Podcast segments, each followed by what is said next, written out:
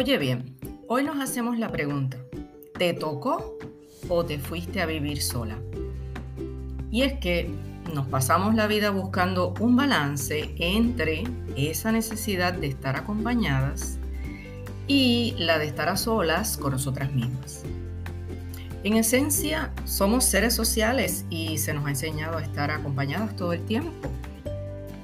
Así que no estamos preparadas para vivir en soledad a pesar de que nos lo planteamos de vez en cuando. Entonces, el estar acompañadas o a solas es cuestión de una elección que hay que hacer, según eso que nos dicta nuestra conciencia y aquello que atraemos con nuestro pensamiento. Porque créanme, muchas mujeres viven solas, pero entienden que es que no les queda otro remedio, porque muy muy adentro ellas desearían estar acompañadas. Pero contrario a lo que desean, hacen todo lo posible por no estar con nadie.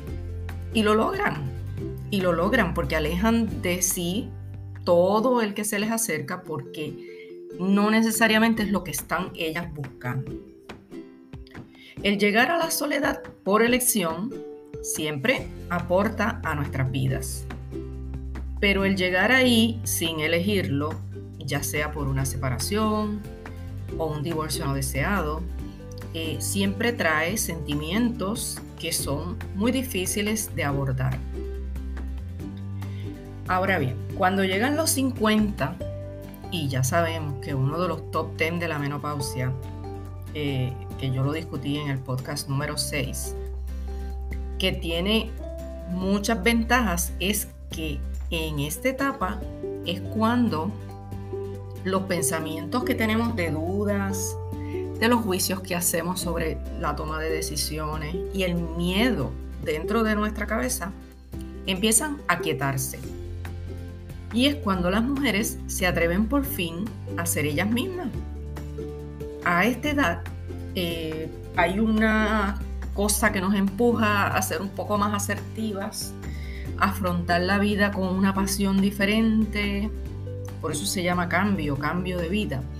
Y ese enfoque casi siempre está más dirigido a cumplir nuestros deseos, nuestros sueños, eso que llevamos adentro y que siempre lo hemos querido hacer pero no lo hemos podido lograr. Y que por esa responsabilidad de la crianza de los hijos, todo el tiempo que teníamos que invertir en atenderlos, en dirigirlos, pues estaba vedado, no había tiempo para eh, dedicarlo a nosotras mismas. Así que este es el momento de que si una mujer va a decidir vivir sola, se lanza sin tantos miedos.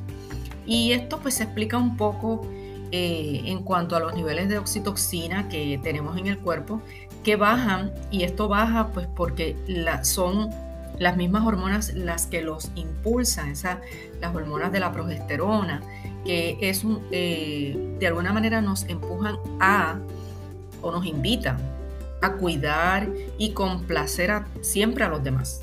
Eso es parte, de, la oxitocina es un neurotransmisor que hace que nosotros nos desboquemos en complacer a todos los demás, especialmente si son nuestros hijos o nuestra familia. Entonces, en cambio, cuando ya no tenemos estas hormonas que hace que estos neurotransmisores se estén eh, transmitiendo, entonces decidimos cuidarnos más a nosotras mismas. El enfoque es hacia adentro. A pesar de que ese botón se prende a esta mediana edad, vivir solas a esta edad madura puede traer sentimientos matizados de dolor porque ya los hijos no están, el nido está vacío, ahí puede haber algún resentimiento por un divorcio o el miedo a que, ¿y si me enfermo? ¿Qué va a pasar? ¿Quién va a ser por mí? No tengo quien me lleve a un hospital, por ejemplo. Lo que realmente puede entonces convertirse en un martirio esa elección. Sin embargo, para algunas mujeres, ese es el gran hallazgo de la mediana edad, porque alcanzan ese bienestar y una calma que necesitan eh, para tener mayor calidad de vida eh, con ellas mismas. Entonces, uno elige cuál de todos los sentimientos son los que desea para una misma. Si es que realmente te toca, pues que eliges vivir sola. Pero que esa decisión sea informada. Lo cierto es que hasta ahora nadie nos ha educado para estar en soledad. Eso no existe. Igual que para sobrellevar una pérdida de un ser querido o para sobrellevar inclusive un divorcio o una separación. Eh, sin embargo, ese momento de soledad puede estar garantizado en un futuro. Tenemos muchos años por delante.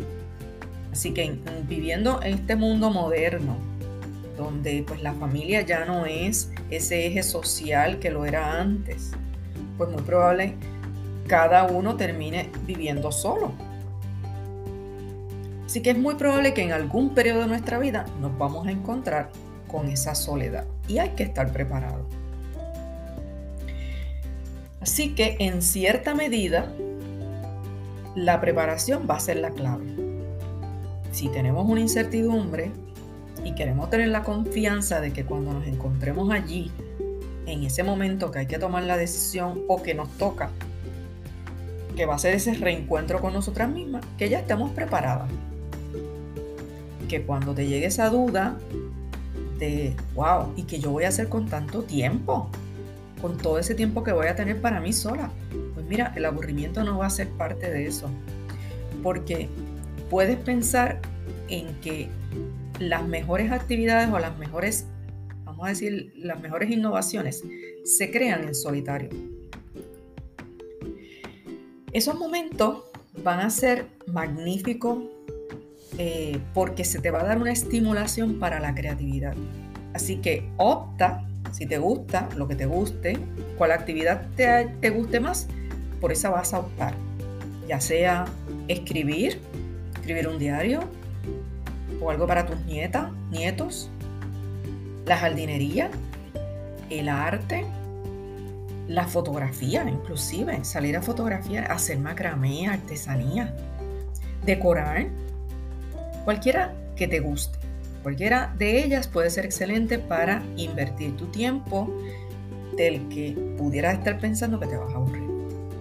También puedes tener momentos para la reflexión, en que la lectura de todos esos libros que compraste y nunca te los has podido leer porque no tienes tiempo, pues mira, este es el momento.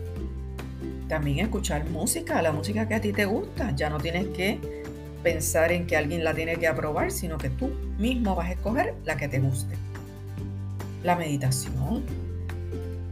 Todas estas actividades son buenísimas eh, para trabajar en solitario. Aunque tengo que aclarar que yo diría que es mejor si tú haces todo este tipo de actividades acompañado. Pero si te tocara, o si lo eliges, porque sea, teniendo ya una preparación, y una selección de todo aquello que vas a poder estar haciendo en solitario. Por otro lado, a veces, aún estando en compañía, podemos sentirnos totalmente solas. Y esa, sin duda, es una de las peores de las soledades que puede existir.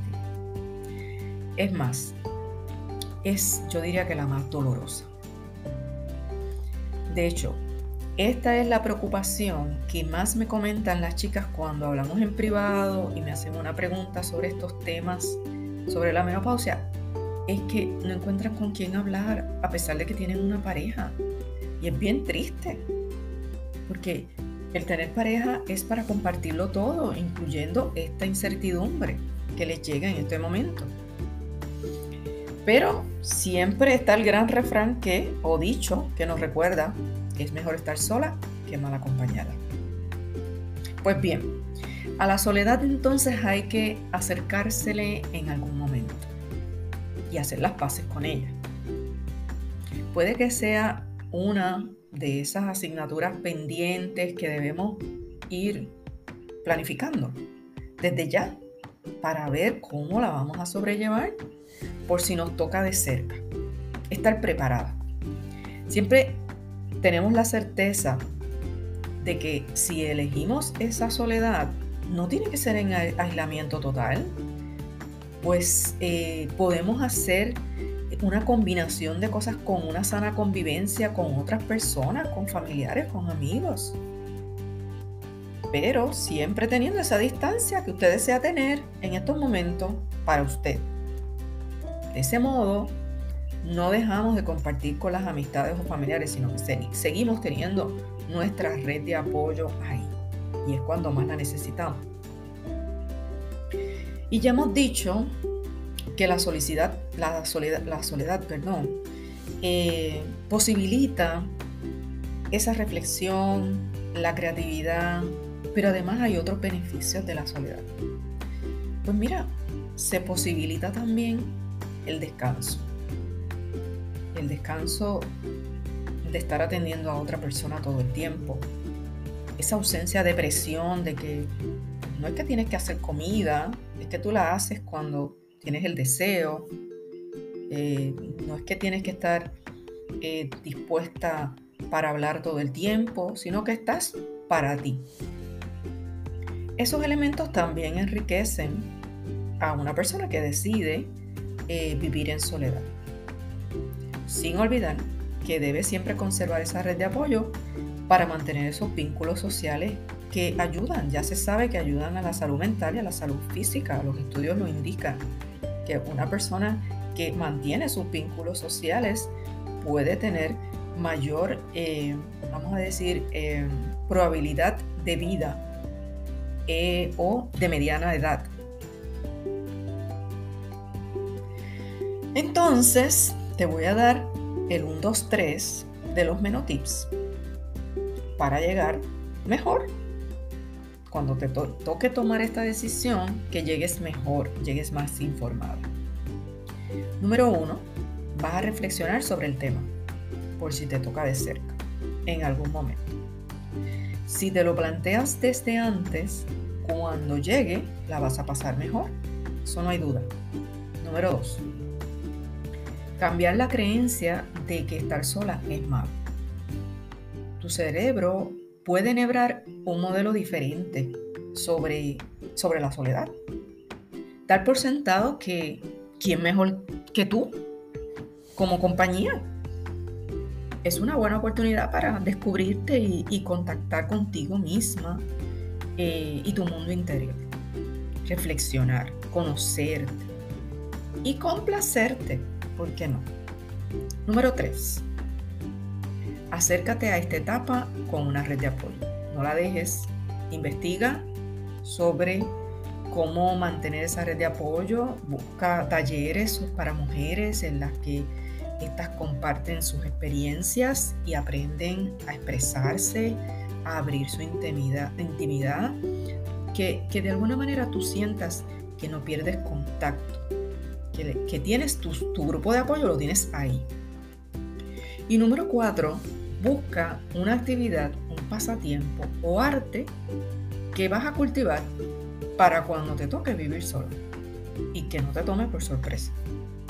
Piensa, si estuviera sola, ¿a qué yo me dedicaría? ¿Qué sería lo que haría? Podría ser también voluntaria, voluntaria en la comunidad. ¿Por qué no? Hasta aquí mis recomendaciones que puedes considerar espero les ayude a que si te encuentras frente a una decisión importante de vivir sola, puedas verla de mejor manera. Al fin y al cabo, pues debes saber que vivir contigo misma es importante porque si tú aprendes a vivir contigo misma, puedes vivir con alguien más si es que te lo vas a plantear en algún momento después de vivir sola, volver a vivir con alguien. Así que plantéatelo. Soy la doctora María Calixta, profesora, epidemióloga, neurocoach, embajadora de la menopausia y te espero en la próxima semana. Recuerda compartir este podcast con tus amigos, familiares o con alguien que tú hayas escuchado que lo necesite o que vaya a tomar la decisión de, vivir sola.